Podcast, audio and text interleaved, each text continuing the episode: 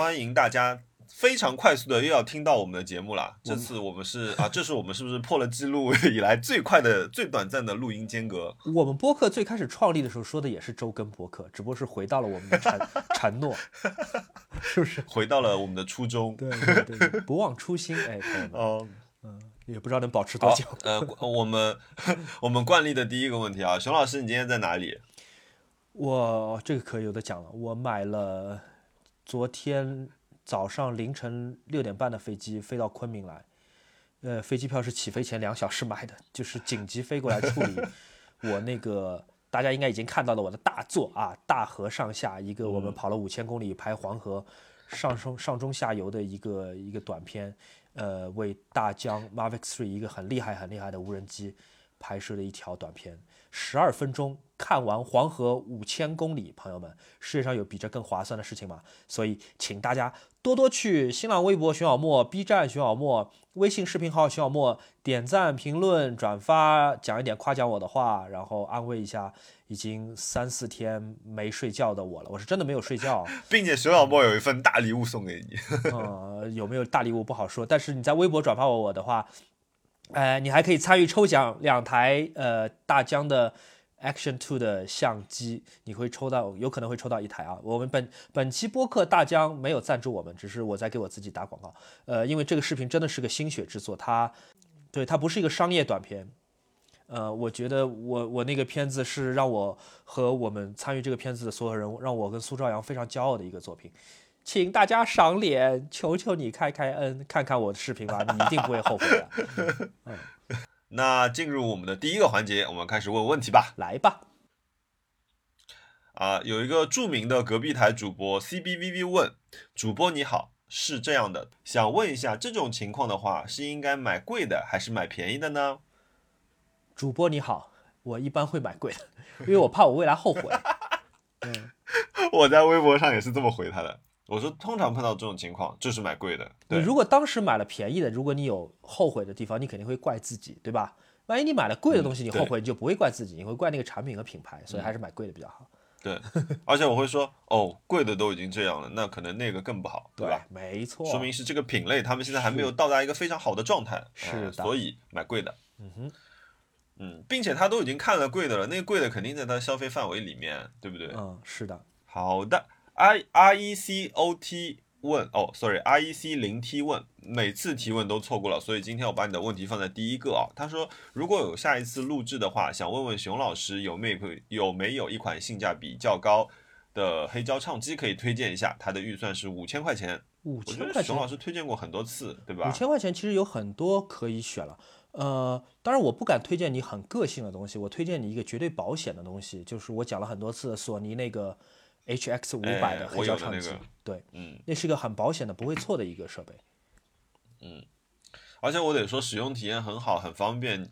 呃，当你熟悉了黑胶机的各个部件之后，你再去就是比如说有各种怎么说，个人组装度更高的机器可以去尝试。但是我觉得作为一个入门的话，这台机器真的是非常棒，并且它好像还有个三八零啊，三八零好像是有蓝牙版蓝牙功能的。啊、对，但那个声音好像差一点。对，对，那个而且而且价格更低一点。我觉得如果是五千的话，就像我们刚刚的第一个问题，请买五千的。啊，没错。星球探物局说想听一下熊老师聊一下开盘机，也是一位新手啊。他说第一款建议购买哪一个？因为因为听众可能不知道，开盘机就是那种开放式磁台，呃呃，开放式磁磁带录音机，对吧？对，它是大磁带，就一卷儿一卷的，像卫生纸一样，从一卷儿卷到另一卷，另外一卷儿。它跟那种我们常见的卡式磁带不一样，是一个很大的、很大的一个机器。呃，也许你可以买一下雅加的 GX 七七，GX 七七是一个完全自动化的一个开盘机，所以还挺适合新手入门的，而且长得也也不难看，挺好看的。GX 七七是吧？对好，雅加的，哎，蛮好看的嘛。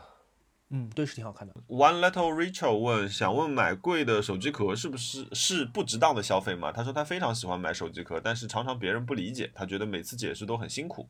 你开心就是一个值当的消费。想请问一下，嗯，Jelly，嗯，Jelly Link 问说，我们最近有没有买或者准备买什么电子产品？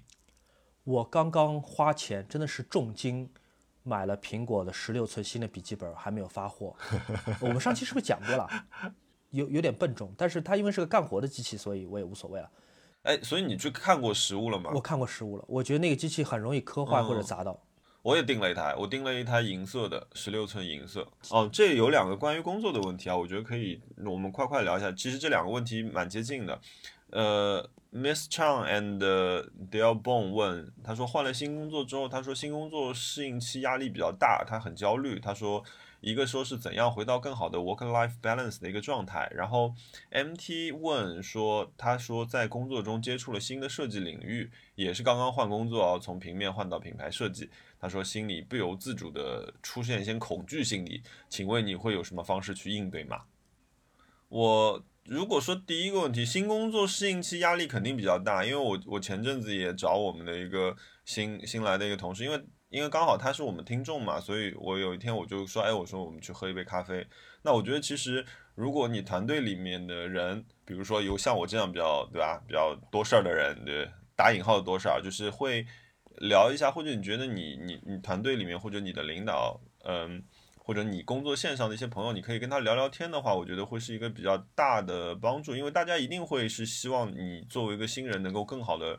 呃，融入到这个环境中，然后开始好好工作，所以我觉得跟多多跟你的新同事们聊聊天是一个很好的办法。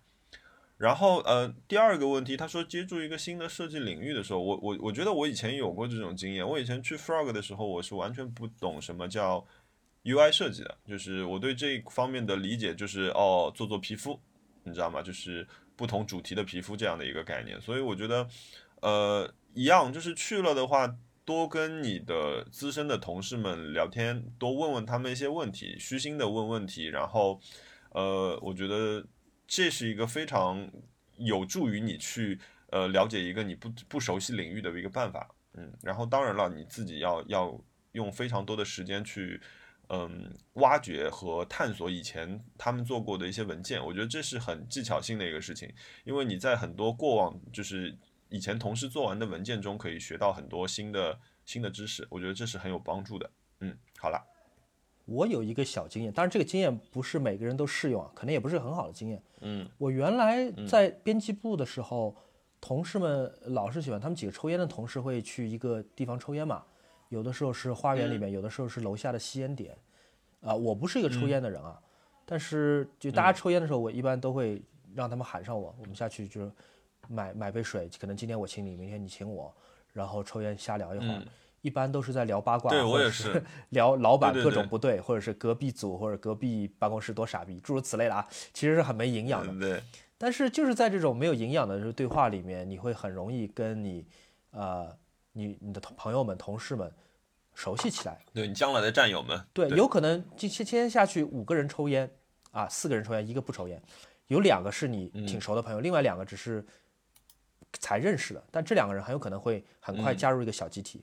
呃，我我之所以说这个办法不一定每个人都适合，因为可能我知道有些朋友他们不太喜欢说拉小帮派，我会希望说在工作的时候我还是保持一个个性和怎么讲就社交的独立啊，就是我来上班不是来交朋友的。那我觉得这样过得也很也很酷，也不错。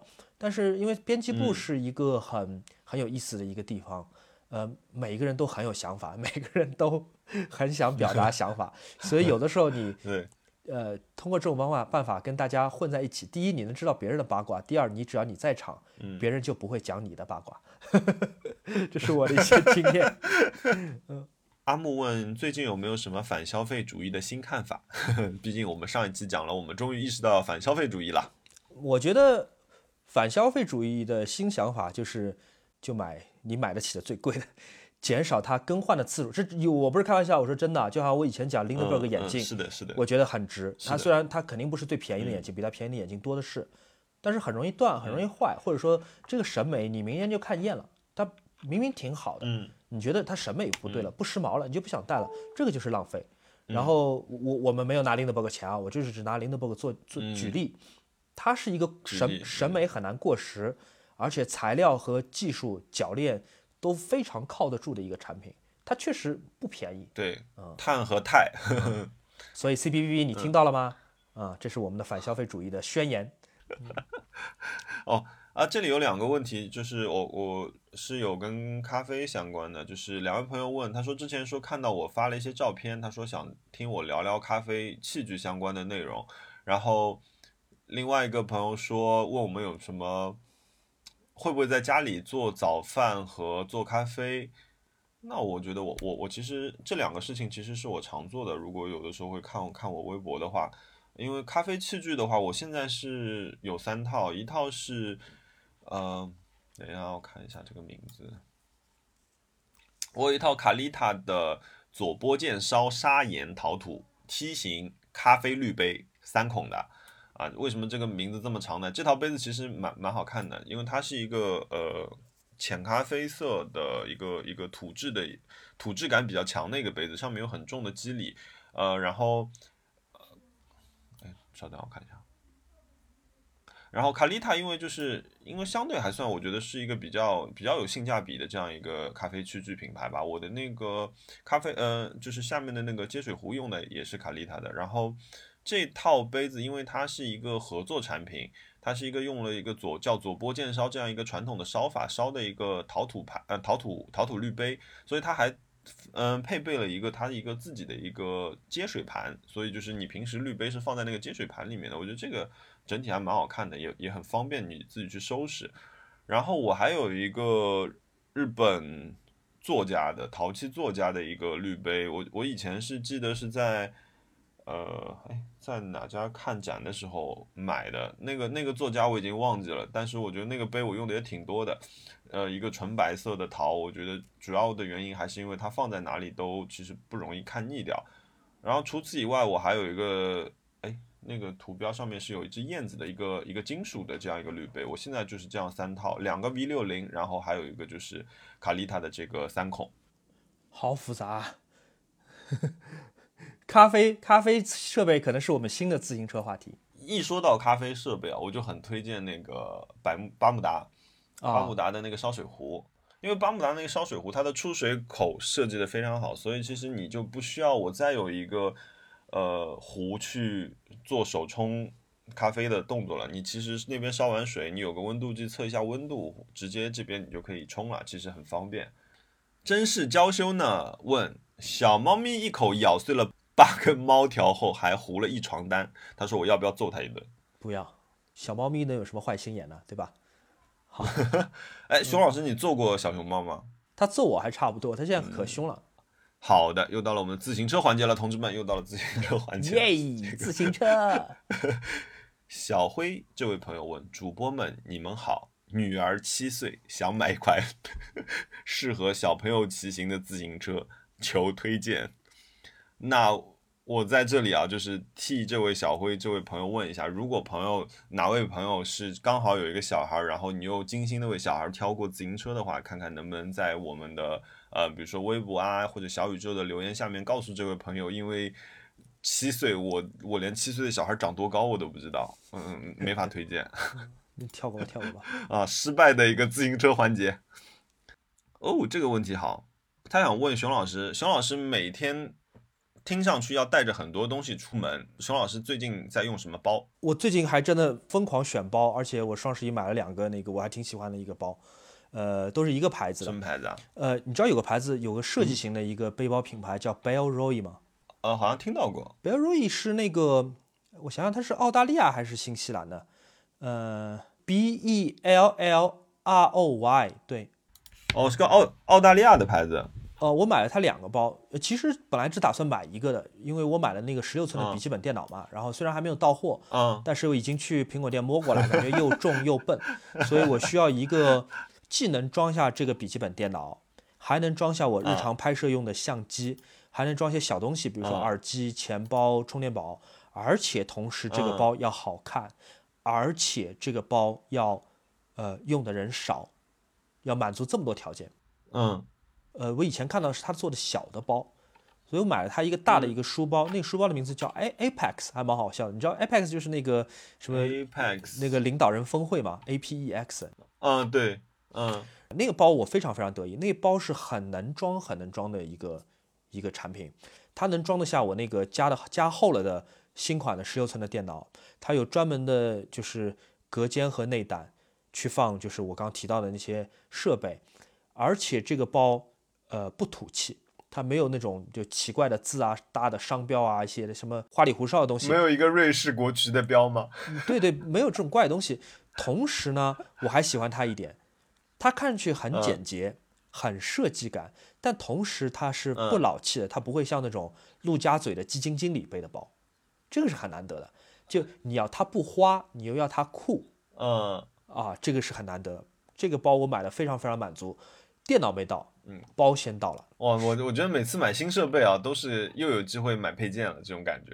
b e l r o y 它其实有几个地方我其实很很戳中我的，就是它所有的材料，它里面的里外的材料都是非常非常牢的一种呃特别的材料，呃，那环保就不用讲了，就是这个包有点像我刚刚讲的 Lindbergh 的眼镜，它可能不是市面上最便宜的包，但是它能真的能用很久很久。就我看到我朋友用 b e l r o y 的包，就是很多很多年，那包第一它仍然是时髦的，仍然是酷的，它没有因为年代变化，所以它风格有变化了，呃，还是好看的。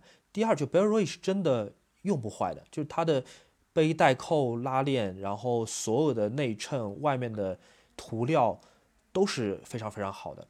而且就是你打开来，你会发现很多很多它的那个设计巧思，它有很多这种小细节，就是你你去淘宝页面看你看不出来的，但你买到手，你你摸一遍，你就会觉得哦，这个东西真的太值了，而且你会想这个牌子怎么怎么还没有火？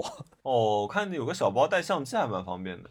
对，是的，而且因为我在他那个淘宝店逛嘛，双十一，然后想凑满减，然后我就顺便看看他其他东西，然后我还买了他一个小包，那个完全是计划外的，就我原来只是想买一个电脑包，能装相机的电脑包，嗯我还买了一个那个小包，那个也是 Ben Roy 的嘛，它的型号叫 Sling，S 嗯 L I N G，，Sling，嗯，嗯，那个 Sling 是很妙的包，哦，我就在看这个。它拿在手上，你感觉这是一个很小的一个腰包，我不知道它是应该算腰包还是手包，但其实我是我是习惯就是斜挎在肩膀上，在背后挂挎着的嘛。那个包嗯比它看起来要能装很多很多，是一个特别妙的设计，而且就是它摸上去就拉链这个滑顺啊，就是你你很难用图片来表达出来的好，这个包都有。它还有一个很特别的一个设计，我来我来给你吹嘘一下，你听这个声音啊，听好啊，你知道这是什么声音吗？搭扣，对，因为你知道那种我像我这种就是斜挎包，斜挎在肩膀上的，往往背上去之后还要再收一下带子嘛。别的品牌的包可能会嗯是需要这样操作的，呃，有时候还挺挺麻烦的。它就是有一个简单的一个磁铁搭扣，你就一下就把这个背带扣就松哦开，就是变成两段了，然后就很快就胸口扣上。而且它虽然是磁铁的，但它还有个安全锁扣，搭起来之后你用蛮力它是拉不开的。你说的这个功能，他们竟然没有在官网上面写。我我因为我刚好在看，这个包真的是到手之后，你才会发现，就是说有有这样那样的惊喜。因为你知道冬天穿羽绒嗯服的话，要背这样一个腰包，其实还挺麻烦的，对吧？就是你要你要绕过帽子，对对，你要绕过你厚的外套，然后再搭起来，你还在收非。常多这样的一个斜挎小包，就是对到冬天就是一个痛苦了。你扣上之后，你可能自己还不知道，你照镜子发现啊，我居然就是这个帽子夹在背带里面夹了一路，没有人提醒我，还蛮丑的。但是这个包就是因为有这个磁铁搭扣，所以就是很方便就扣上，而且就是它的带子本身都是好看的。哦，它不是那种无聊的那种呃尼尼龙的黑的或者是纯白的那种闪着一点点塑料光的那种袋子，它是一个嗯呃是一种有点像棉，但是另外一面是光的，是发亮的面，它是两面材料是不一样的。，OK，比方说拉链的滑顺度，嗯，这个就是那其实挺重要的，超爽的重要的，对。小的腰包装什么我还没想好，我试的是徕卡装上镜头是可以装进去的。哦，那不错哎。你装哪个镜头啊？我我现在几个镜头都可以装进去，我包括我徕卡装个五零的标头都可以装进去的。哦，那那挺大的。它有一个很妙的一个折叠的一个就是边角的一个设计，就如果里面没有装特别大的东西的话，它没有那么的厚，它就是很薄的，而且你看不出来它边角的那个折叠的缝。但是你一旦把嗯相机装进去之后，装进这个小包啊，小的这个腰包，你就会感叹说，哇，真的买的时候没有发现这个东西真的很能装。你出门的时候，你想说，哎，我相机已经装进去了，我要不要再带个充电宝？我要不要再带个耳机？我要不要再带个钱包？我要不要把什么，比如说有时候去活动，什么邀请函是不是能装进去？它全都能装进去，绝了！这个包真的绝了。下一个问题是新破四号机问熊老师黄河沿线的旅游推荐。呃，我们在黄河沿线其实去了很多地方，都是美到窒息。大家看我视频可能会有同样的感觉。我觉得甚至，嗯，我用再好的设备也拍不出来，就我肉眼看到那个壮观。我们在哇，我我拍到你，我看到你拍那个就是。呃，当它就是湖水从清澈变黄的那个过程中，就是一个 Y 口这个位置，嗯，哇，这个好美啊！这个这个简直就像一个，我不知道，像那种像那种宝石一样，因为它层次太漂亮了。嗯，那个是在甘肃的刘家峡，那个地方就像你说吧，它是一个两河两条河交汇的地方，一条河水是黄的，一条河水是非常非常美丽的青蓝色，像 Tiffany 蓝色一样的河。然后从它们交汇之后，再往下四千公里，黄河才会是真正的黄色。然后这两条河，你猜里面哪一条是黄黄河？青的那条。对，是颜色很美的那条是黄河，另外那条是桃河，就相当于黄河在那个位置，在甘肃刘家峡被一个坏孩子给带坏了。嗯，它下游就开始颜色就变掉了，就那个是很美很美。是这样子啊。对，因为它有点像你在咖啡里面倒奶，对吧？你一搅拌。白色的液体跟深色的液体搅拌起来，但它最迷人的地方是我们站在山上面看，它这个搅拌过程是很慢的，你就看到一个青色的一个漩涡把边上的黄色水慢慢慢慢卷起来，一切就像慢动作一样，就是就是你享受这样的美景根本不需要任何背景音乐，你不需要任何地理知识或者历史知识，你就你只要是一个人，你站在那边，我明白你就是能感感受到那种超越你的巨大的巨大的力量，那种原始的美丽，嗯，真的很美。我们还去了河南的小浪底水库，因为大家去河南如果看黄河，往往会选择壶口瀑布嘛。壶口瀑布其实很漂亮，而且壶口壶口瀑布那边配套的酒店啊、商店啊什么都很丰富。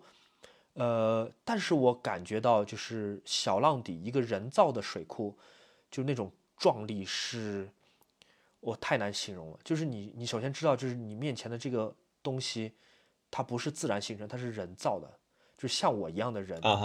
亲手造出来的东西，能够控制河的命运，太酷了。然后我们在很远的地方，我们就看到它飞腾起来的那种白色的水雾，很高很高，比山还高。就很远很远的地方，你就看到那个水雾冲天飞起来，像是一个水的火山。然后那种隆隆的、很壮观又很治愈的那种水的声音，隔好远，隔好几公里就传来。如果大家站在远方那个桥上面看那个。小浪底水库太美了，太壮观了，人生当中必须要有一次，我觉得。哇，我我我要找一个机会跟你去拍摄。嗯，我要参参与到徐勇老师的下一个鸿篇巨制之中。欢迎欢迎。OK，呃，Eva House 问说，上一期听我在说研究 NFT，可以的话想听听我对我们对 NFT 的看法。我不知道熊老师就是你有没有就是了解过 NFT 这个东西。完全不了解这个问题，只有你能回答。嗯，其实其实昨天刚好跟朋友在聊到 NFT，其实我对 NFT 的看法，我我觉得可能我没有那么那么积极啊看这个东西，因为我觉得它 NFT 其实我简单来讲一下 NFT，我的理解里面的 NFT，NFT 就是你用虚拟货币可以买一个艺术品，它是架架空在艺术品上面，然后这个东西它随着它以后在呃。在不断的交易之中，最原始把这个产呃把这件艺术品上线的这个作者呢，他始终可以在不断的交易中获得获得利，就是一定程度的分成。然后呢，每一次交易都会被被记录。它其实逻辑跟比特币是有一些像的，你每一次交易都会产生一个单独的代码。那我我是怎么看呢？其实 NFT 把艺术品带到了这里面，所以大家好像觉得说这是不是一个很。很厉害的东西，但其实 NFT 可以卖任何东西。就比如说，我说，呃，熊老师的一个想法，就这是一个很虚的概念，可是我也可以把这个东西就直接就给卖了，你知道吗？所以我觉得，呃，我自己在研究 NFT 是说，我想说，我确实有一些作品是 digital 化的，我在想说，是不是要把它们放到 NFT 上面去做一个尝试？因为我觉得，可能我了解这个东西最好的方式就是去。进入到它中间去去体验一下。所以，当然我这位朋友说他是行业从业者啊，我觉得如果其实你你听到我这个东西，你觉得有什么不对的话，我欢迎你给我们留言，因为其实呃，你从技术层面上来讲，我确实对 NFT 的了解非常非常有限。嗯，纠正纠正他，欢迎。啊，然后梁愣愣问我们 Room Music 后几期的实体海报何时上新啊？即将上新，即将上新。那个，呃，我这次还是因为我上次之后，我觉得雅昌印的非常好，所以这次继续委托雅昌在印。然后呢，嗯，对，就后续会会上。当我觉得东西已经合格到呃，我觉得可以出来的一个程度的时候，我们就会陆陆续续的上新了。谢谢，谢谢你喜欢我们的这些 Room Music 的海报和音乐。呃，eco，哦，这位朋友问说，如果现在想在旅游上消费，两位老师会选择哪个城市呢？考虑到需要考虑到疫情疫情的原因啊。这个朋友提的要求呃很具体，因为考虑到疫情的呃限制，其实最近一个月哪里都不太方便去哦。因为我也不知道这位朋友，比如说他住在哪里，或者他以前去过哪里，有可能我们推荐地方他是去过的，但是。嗯，我觉得如果等到比如说一两个月之后，全国的疫情平复下来，像今年四五月份那样太平的时候，呃，成都我是很喜欢的。虽然它是一个大城市啊，不像是那种自然美景或者说是很壮丽的画面，但成都周围有很多地方可以去玩，呃，去乐山，然后去青城山，去好多好多不同的地方，其实是有很很多选择。而且成都本身是一个很好逛的一个城市，它有很多人文景点，而且。四川省博物馆，四川省博物馆非常值得一逛。然后成都还有另外一个博物馆是金沙遗址博物馆，也是非常厉害。金沙遗址是三星堆文明的一个延续，所以它你在里面看到的所有的文物和它的就是建筑的形制，或者说是呃它现在还没有解谜的一些符号什么的，都是跟中原文明不一样的。它和你在陕西省博物馆或者河南省博物馆看到的文物。有非常大的区别，呃，就像是外星来的文明一样，所以我觉得在成都你逛博物馆也是件很爽的这个事情。呃，说来惭愧，像像我虽然是个很喜欢逛美术馆的人啊，可是我到了成都就只是吃，不断的在吃 什么简阳羊肉汤啊，哎，我上次还有个什么白锅的一个牛肉火锅，我想说啊，成成成都怎么会有白锅白色的白锅呢？那个火锅，我说，但是一去哇，好好吃。我我这种人大概去成都一个月就可以变成猪。我是真的就是出了太多差之后，我现在就很想找成都或者厦门。我我的话，我我想去，我想去海南，因为汉娜喜欢潜水嘛，潜水、冲浪这些东西都她都喜欢。那我觉得她刚好她去 enjoy 她的这些这些不同的体验，然后我就可以找一个沙滩就躺在那里晒太阳。对对，希望疫情不要影响我拍摄计划。对，我看到你的第一个问题说，哎，熊熊小萌怎么那么黑，对不对？又瘦又黑，对，就是他会不会就是突然提醒你，你说哦，我今天要开始保养？呃，我之前用那个 Run 的一些产品，但是我这次去内蒙还有去那个黄河边拍，完全忘记带了，两瓶修丽可的东西都放在放在家里面，没有带出去，而且我买的时候还特地买的旅行装呢。哎，等等一下，我把哈娜叫进来。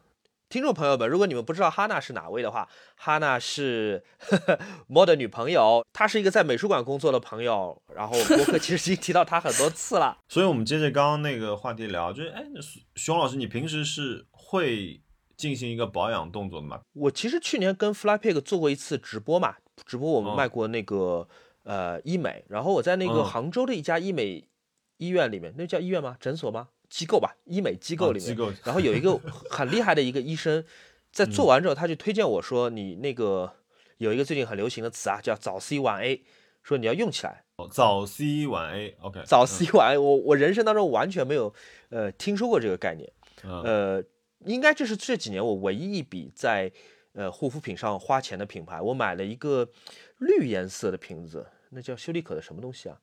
如果有知道的听众朋友们，可以留言告诉我。色修吗？哦，对，对对对对对对，植植萃色修。哎，你你知道这个是吧？我知道，我用过，我用过。透明瓶子，然后绿颜色的液体，我早上用的。还有一种是全透明的，好像是个维生素 B 几来着的一个保湿凝胶。B 五 B 五。对你，你用过吗？这两个产品，我觉得对我来说效果还蛮明显的。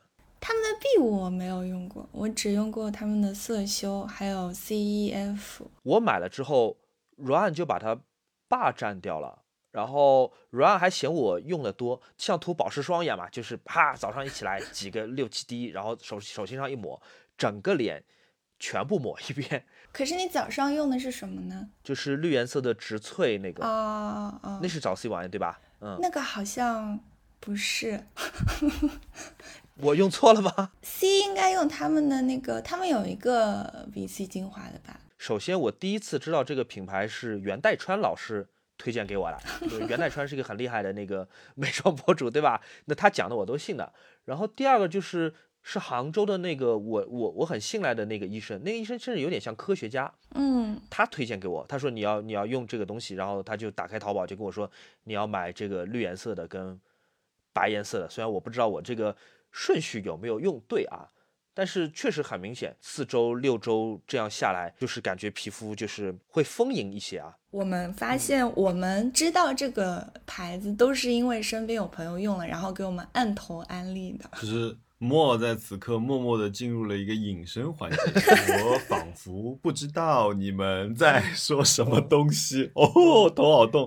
因为修丽可是一个科学家的牌子。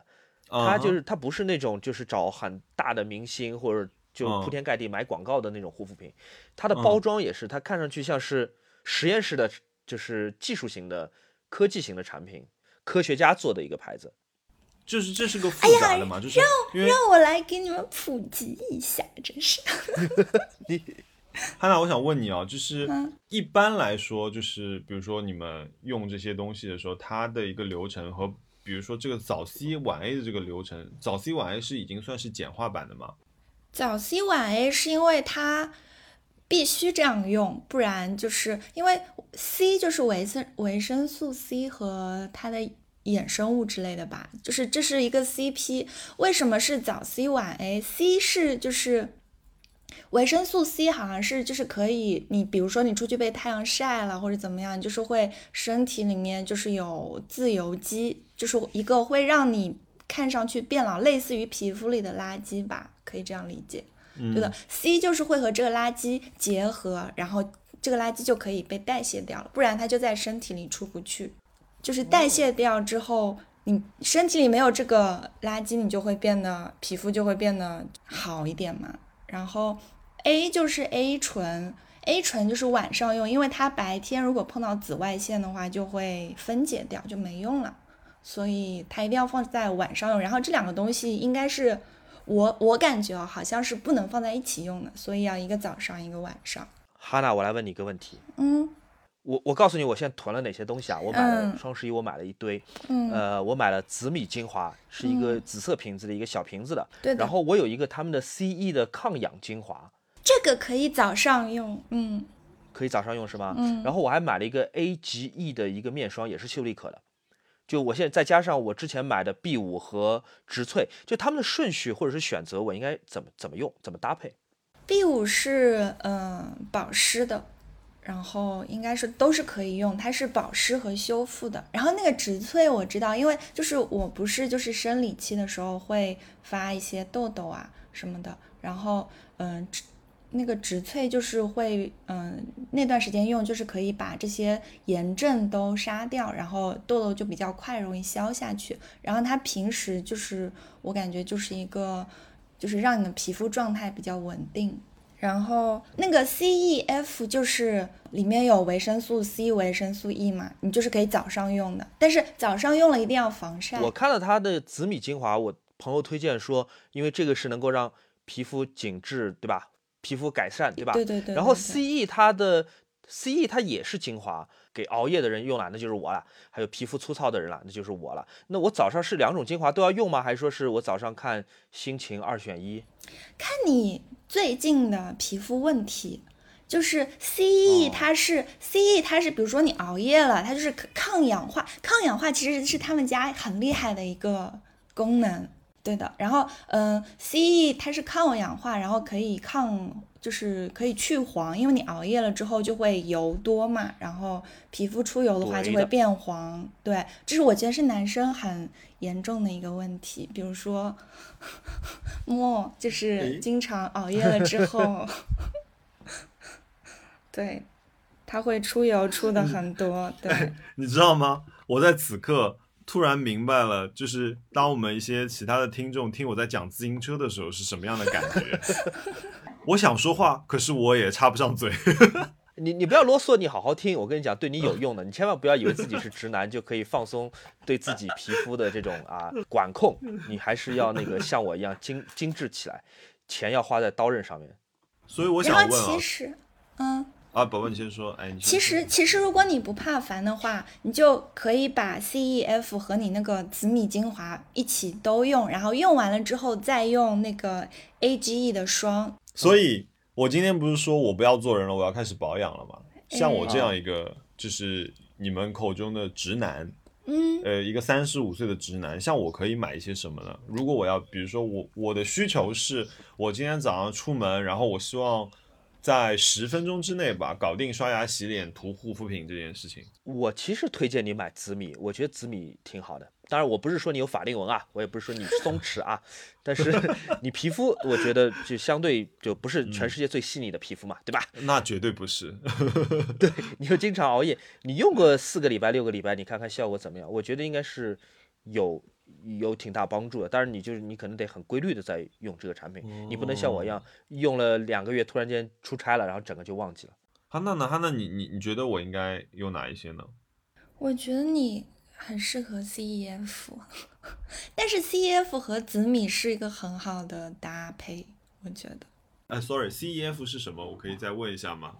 CEF 不是跟你说了吗？就是就是它的，正如它的名字所言，维生素 C、维生素 E，还有那个 F 就是什么阿魏酸，就这三种酸的集合体的精华。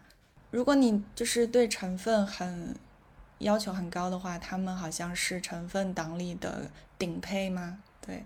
所以是成分党里的顶流是吗？对，而且我我以前小时候不懂嘛，我就会买各种就是跟着大家买那种很贵的护肤品，然后嗯，就是有时候用的不好，就是脸上就会起小疹子，其实根本不是针对我自己的皮肤的状况买的。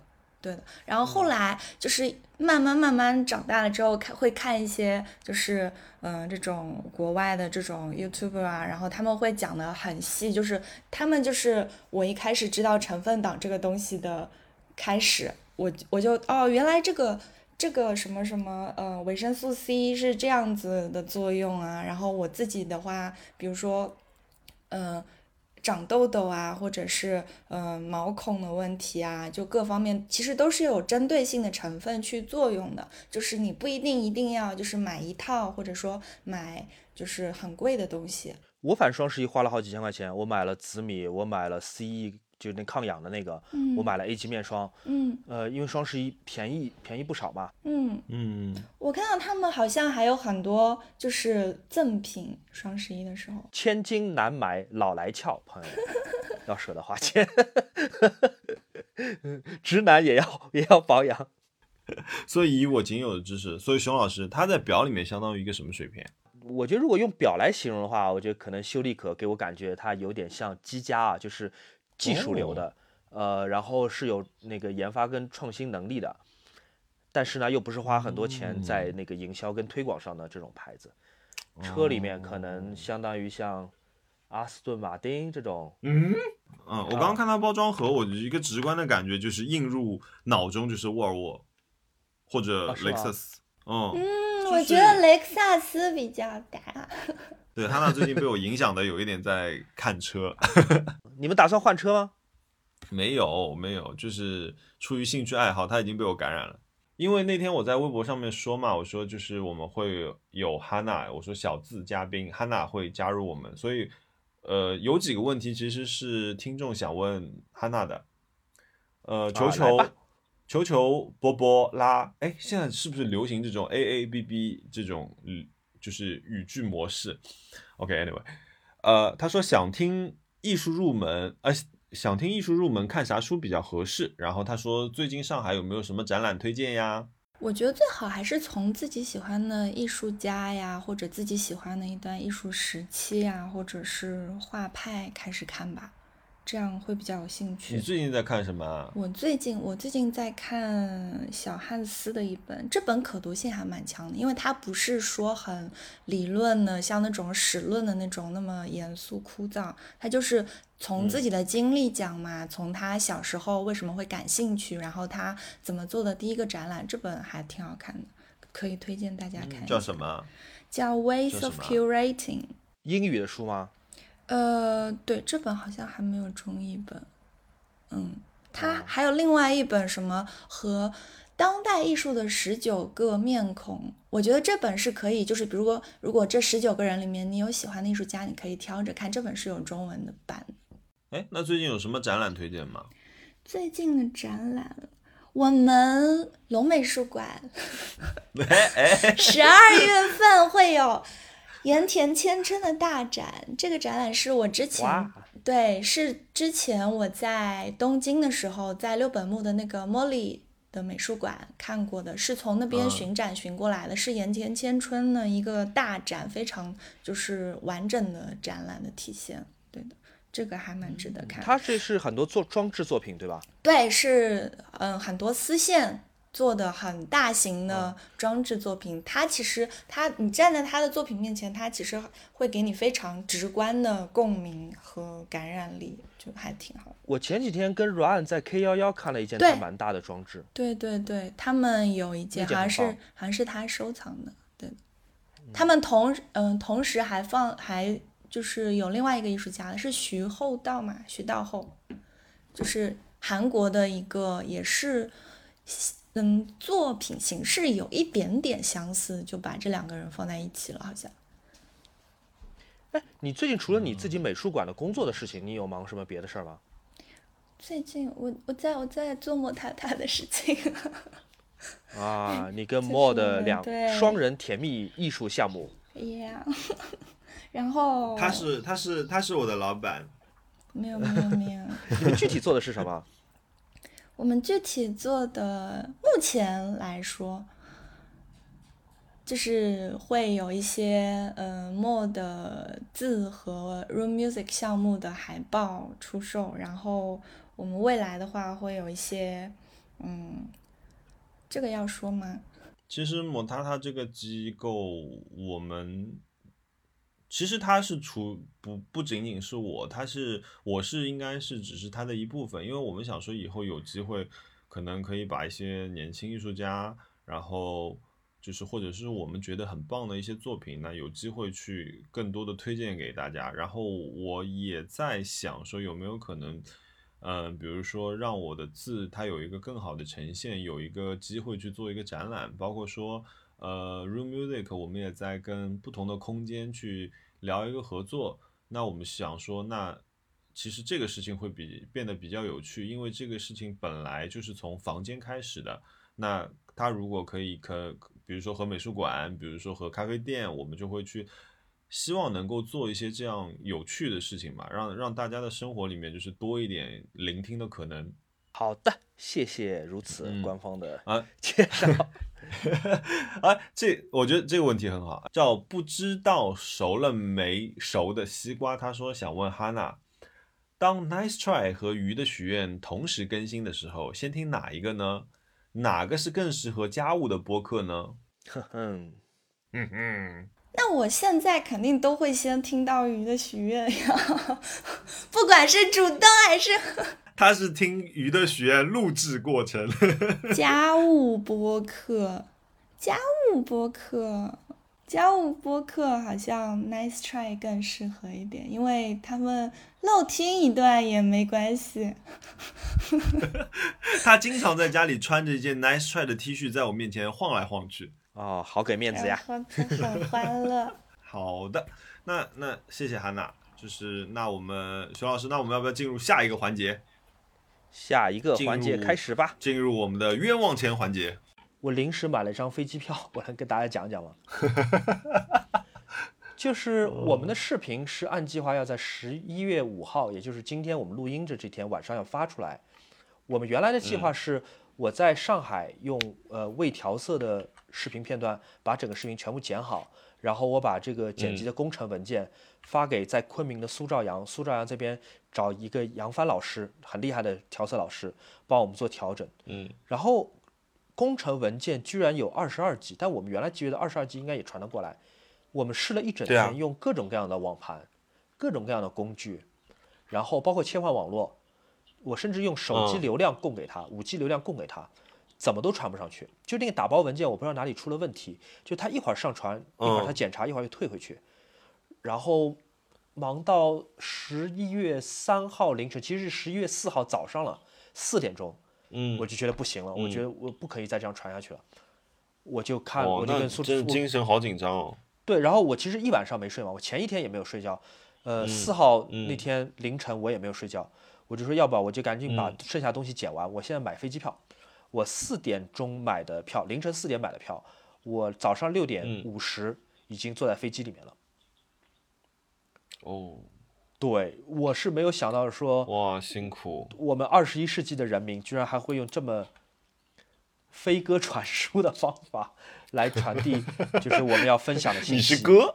对我就是哥，呃，太难了。南航的机票还好，就是不是特别贵，呃，三百五十块钱啊。哦，但其实那还可以，那还可以，嗯。但其实挺辛苦的，因为我真的一晚上没有睡觉，然后我在去机场的出租车上睡了半个小时，在飞机上睡了两个半小时，下飞机之后又在出租车上又睡了半个小时。哎呀，好辛苦，但这么好的片是值得的，值得的。对，我觉得这个片子我们很得意。我们本来约好的是十一月四号晚上，我要去摩尔加录我们现在正在录的这期播客。然后在录播客之嗯前，我答应了有台的好朋友文森特去看一个我很嗯。喜欢的脱口秀演员的一个专场，现场哦，现场可以看到他真人哦。嗯。结果嗯。就因为这个网盘的这个事情，导致我嗯，嗯，播客录音延期，然后我错过了梁海源的演出，呃，辜负了文森特的一片好意，对不起文森特，sorry 文森特，我们这期 呃播客的名字要不要就叫 sorry 文森的？算了算了，不行，Sorry，文森。我其实我我没有我没有冤枉钱，我的啊，sorry，我还是有冤枉钱的。我的冤枉钱都在股市里，朋友们，如果你不知道发生了什么，请听上一个节目。哎，我今天，今天呢，今天呢早上起来，你知道股市开盘不是早上九点半吗？早上九点半呢，我今天因为昨天我跟你说我是很长的一天嘛，我从一早到晚上，然后我说是这这一天太长了，我说累死，然后今天我早上我就睡了一个懒觉，然后我今天早上睡到九点二十的时候吧，我闹钟响了，然后就迷迷糊糊迷迷糊，我就摸过手机看了一下，我看哎开盘了，你知道会有这种紧张感，突然人就带路了。然后我看，哎呀，我最近一直在关注的一只股票，竟然今天开盘就暴跌。暴跌的时候，我就当时应该跌了三个点吧。我想，哇，这么好的时机，我要抄底啦！我要买买买买买。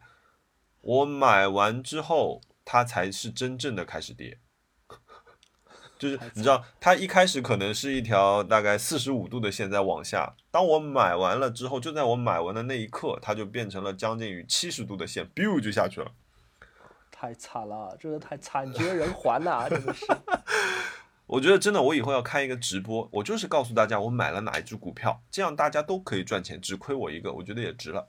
其实双十一我购物车里面放了好多东西嘛，然后十一月一号我我以为自己很清醒，我觉得我什么都没买，我还发了微博，我猜我说双十一一分钱都没有花，但其实我知道我购物车里面这些东西我终究还是会买的，对吧？就像刚刚那个 跟 C B B B 讲的，修丽可确实有点贵，但是想想说，哎呀，你皮肤还是得要吧，脸还是得要吧，买。Bell Roy 我也知道嗯。不算特别特别便宜，但我想了一下，我没有其他的，就我连第二个可以选择的品牌的包都没有，要么就跟别人撞包，嗯。要么就是我不喜欢，嗯。要么就是实在是做工不好。还有一样东西嗯。就是那个柯达的 Portra 的胶卷，你知道柯达 Portra 幺三五胶卷最近涨到多少钱一卷了吗？原来我记得应该是四十几、五十左右，现在多少钱？我双十一捡了一个便宜，七十一卷。已经卖到七十，Porsche 多少 Porsche 一六零，幺六零，天呐，现在已经，我我我的天呐，所以我最后买过一批像胶卷之后，我至今就没有再买过新的胶卷了，因为这个价格真的是涨得太夸张了。太夸张了。我记得我以前买那个 E EKTR 的时候，可能是我记得是五十四五十四块钱一卷。我当时后来去有一天我去路过星光，因为我觉得星光不是有一家那个卖胶卷的铺子嘛，然后每次路过那边，不管我要不要，我都会去买买一个胶卷，因为我觉得这样的铺子还能就是继续存活下去，就是对大家来说都是一个很重要的事情嘛。所以我想说，呃。用蚂蚁之力能买就买一点。然后我那天去，他老板说：“哎，你要多少啊？”我说：“哦，我我买一盒吧。”他说：“现在可是八十八一盒一一卷哦。”我说：“哦，sorry sorry sorry。”然后我就拿了两卷，对我就拿了两卷，然后就就结了个账就离开。然后可是你知道，就是心里也在想说：“哇，怎么已经贵成这个样子了？”所以所以我好久没有买买胶卷了。我对我双十一就是这么想的嘛，就是没错，它嗯涨得很疯狂，没错，它的价钱非常的不合理。But 我还有这么多徕卡，可能不拍吧，那总要买胶卷嘛。那虽然很贵，但至少双十一现在每一卷能便宜六块钱，我买了十卷，便宜六十块钱，嗯，蚊子腿肉也是肉。哇，还好我 EOFO 的囤的够多，嗯嗯，对，呃，蚊子腿也是肉。好的，还有吗？还买了什么？嗯，其他好像就没有了。我就主要的这几笔钱都是双十一期间花掉的。我昨天到了一把椅子。哇，椅子来了把叫，做，对，到了第一把椅子，哎啊，注意哦，是第一把椅子，哎，呃，这把椅子叫那个 April Folding Chair，然后呢，我真真的就是在 April 的时候下的单，然后嗯。直到十一月四号，整整七个月，我才收到了这把椅子，然后它是那个 Sanota，呃，Sanota 是这么念吗？Sanota，对对对，Sanota Sanota 的呃一把椅子，然后它这是一个女的建筑设计师做的，Guy Olenti 在一九六四年的时候设计的这样一把椅子，它其实乍一看你就能知道它的灵感是呃导演椅，然后它是一把可以折叠的，它的整个框架是不锈钢的，然后呃所有的，但是它所有的接口却用的是铝合金接口。然后后面那块牛皮，你知道它靠背上那块牛皮是很很好玩的。就我一开始拆开这把椅子的时候，我说，哎，怎么还有一块塑料板是单独滑下来的呢？就是在旁边掉在地上了，你知道吗？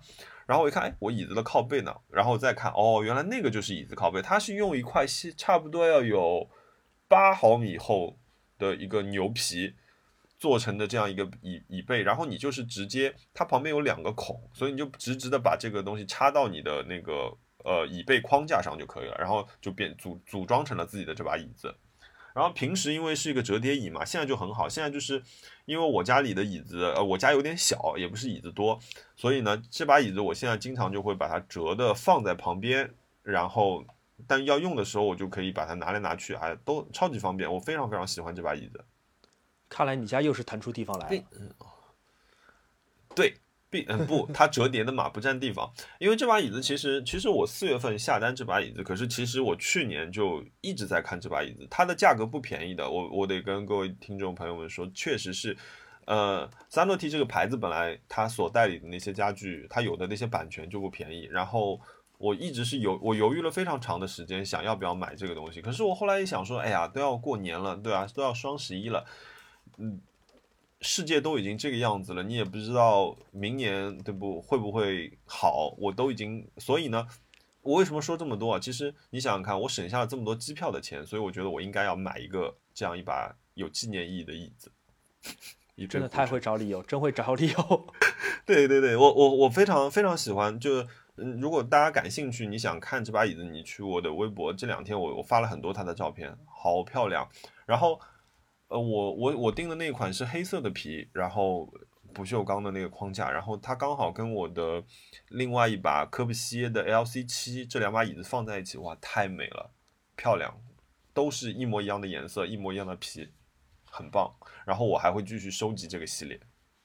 太好了，然后我还买了一样东西，我还买了一样东西，哇，这个东西真的太棒了，就是 amazing。这个东西就是它应该改个名字，就叫 amazing。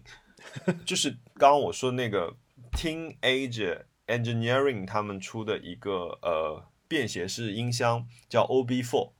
嗯，然后它其实就其实我们上一期的那个 show notes 里面有我有放那个那个音箱，我当时价格标错了，不好意思，它是三，它在官网卖三千五百块钱，然后我当我后来是去亚马逊买的，然后。呃，是花了四千出头，再加上税。但是我觉得这样至少我我我那天就说嘛，我不想让我的朋友去承担我这个东西，他帮我做一个转运时候，如果有可能会运坏的这样一个风险，所以我我愿意多花钱去买这个。那拿到手呢，就是就很很棒，它的整个表面质感非常漂亮，是虽然是塑料的，可是它是带有一点点磨砂肌理的。然后你对光看的话，它面它上面会有一些些石纹，呃，这这样一个一个一个音箱，然后。它功能很简单，它有一个按键，你可以切换 AUX in，呃，蓝牙，然后收音机，然后它还有一个 disc，disc 我目前还没有搞清楚它到底是派什么用的。然后它就有这样四个播放源。然后那天晚上我拿到的第一个拿到的第一天的那个晚上，我就把它跟我的那个 OB 杠一连在了一起，哇，真的太开心了！我觉得我我接下来很有可能就是那种等我年纪再大一点，我以后就是在广场边上。为各位广场舞阿姨们打碟的那个老头儿，期待。然然后，然后它的呃，刚刚说到它的那个切换按键啊，然后它除此以外，它还有一个按呃，它在整个机器顶部的右侧，它还有两个按键，一个是音量键。音量键呢，当你把音量键打开的时候，你会感觉到一个轻微的阻尼，差不多打开到十五度的时候，这个就是时候机器就开了。然后关呢，也就是反向关，这个设计我觉得很棒。然后。在它的旁边，哇，这个按键就这个按键本身就叫 amazing。它的按键是上上下有两个呃白点，然后它是完全纯平的，你是不能按它的。可是你可以手指按在上面搓它，搓它它就会发生一个什么情况？你如果以就是像那个打碟的姿势往回搓的话，它其实是可以把你当下收听的任何音频往回倒。哦，也就是说你在听广播，我也可以往后倒；我在听音乐也可以往后倒；我手机蓝牙放过去的音乐也可以往后倒。这个功能真是太牛逼了！你可以通过你的手指去改变声音倒倒回和往前放的一个速度。哦，那蛮棒的。对，这个东西非常好看。然后它在那个机身上有一个隐藏的一个屏幕。呃，一个一个一个白色背光的一个屏幕，这个屏幕和呃，这个屏幕它在你当你切换到收音机的时候，比如说你按一下键，它就自动帮你搜索下一个台嘛。搜索的时候，这个屏幕上面就突然变成 glitch，这个 glitch 呢，很巧是跟你你知道搜索台的时候不是会叽叽叽那种声音吗？对对。刚好就这两个东西又是吻合的，你知道？哦，我觉得这帮人真的太聪明了，就是他们总会把一些。你看上去很多余的东西带入到你的这个设备之中，可是他会给你另外一种，我觉得就是，就比如说像 Apple 一直在说我们要 human touch，human touch 的时候，我觉得 Teenage Engineering 他们用了另外一种方式，它除了 human touch，它还有很多很可爱的部分。我我觉得这台设备是让我很开心的。感觉你收了 Teenage Engineering 的钱，真的是每一期都在 吹这个瑞典牌子。他们他们给我打了太多钱了，我就是真的实在是不好意思不提他们，恨不得一期九十分钟都在提他们。对我觉得我他们的设计也很棒，他们是我觉得是一个从平面设计到工业设计到呃硬件本身品控把握的都很棒的一个公司，并且他们新出了一台桌面型。小型 PC 机的机箱啊，当然我是实在是没什么用了，我我没有办法买这个东西。但是那台机箱，请你去官网看一看，真的是非常美丽。那许愿了？许愿吧，啊，许愿吧，熊老师。我最近有点想学打碟，呃，不是那种拿黑胶唱片搓的那种啊，我也不舍得搓。我想学就是那种现在不大家在用那种数字的那种搓碟盘吗？SD 卡或者是 U 盘的。然后你就可以就是左边右边就可以很简单的做起来，就是个入门设备，可能没有特别专业，但是嗯，拍聂好像有，嗯，对那个东西我有点想学，你想学就得买买设备，对吧？呃，有没有时间不好说，呃，但是 有没有钱买这个设备呢？我觉得我是有的，所以我想买，但是我又怕这个东西放家里面显得很尴尬，因为如果你不是放书房里面的话，就显得有点突兀嘛，感觉家里像夜店一样。不会啊，就是个玩具，其实还好。那，反反正我有有有一点想买，但我还没想好到底是买哪个牌子哪个型号。